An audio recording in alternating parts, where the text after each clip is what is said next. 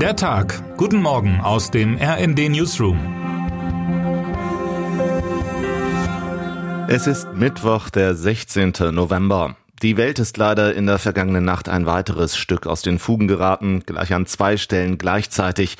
Schuld sind zwei machtversessene ältere Männer, gefährliche Egomanen, die den Rest der Welt verachten und das Zündeln nicht lassen können. Wladimir Putin und Donald Trump. Dem russischen Präsidenten gefiel es gestern großflächiger denn je, zivile Einrichtungen für die Strom- und Wasserversorgung von Millionen Zivilisten in der Ukraine zu bombardieren. Zwei Raketen russischer Bauart schlugen erstmals auch auf polnischem Territorium auf und töteten zwei Menschen. Polen versetzte seine Streitkräfte in erhöhte Bereitschaft und berief Moskaus Botschafter ein. Wie sich die Situation in Polen weiterentwickelt, verfolgen Sie am einfachsten in unserem Live-Blog zum Krieg in der Ukraine. Zum Glück reagiert das westliche Bündnis besonnen. Ob die Raketen von Russland abgefeuert wurden, ist nicht sicher. US-Präsident Joe Biden äußerte daran mittlerweile öffentlich Zweifel. NATO-Generalsekretär Jens Stoltenberg mahnte von der ersten Minute an zu einer gründlichen Prüfung der Fakten. Fest steht aber, jede massive Ausweitung des Raketenkriegs durch Russland ist immer ein Spiel mit dem Feuer. Wenn die Russen viel abfeuern, geht auch viel daneben, sagte ein NATO-Experte gestern Abend in Brüssel. Putins Motive für die Ausweitung der Attacken auf die Ukraine liegen offenkundig im psychologischen.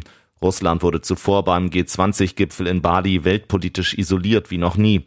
Militärisch, moralisch und politisch steht der Kremlherrscher mit dem Rücken zur Wand, schreibt Eva Quadbeck in ihrem Leitartikel.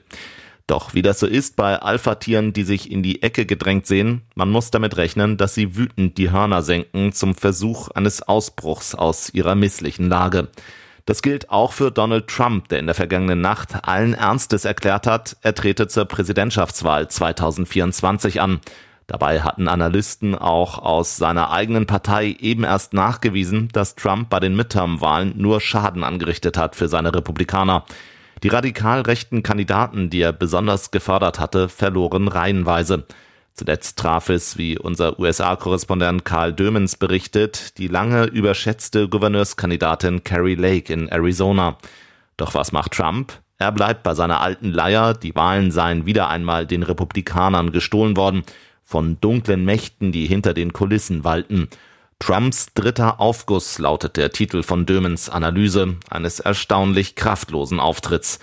Auch den Republikanern fällt mittlerweile auf, dass es ja noch einen anderen Weg zum Sieg gibt. Man kann eine Wahl ja auch ganz einfach mit einem klaren Ergebnis gewinnen.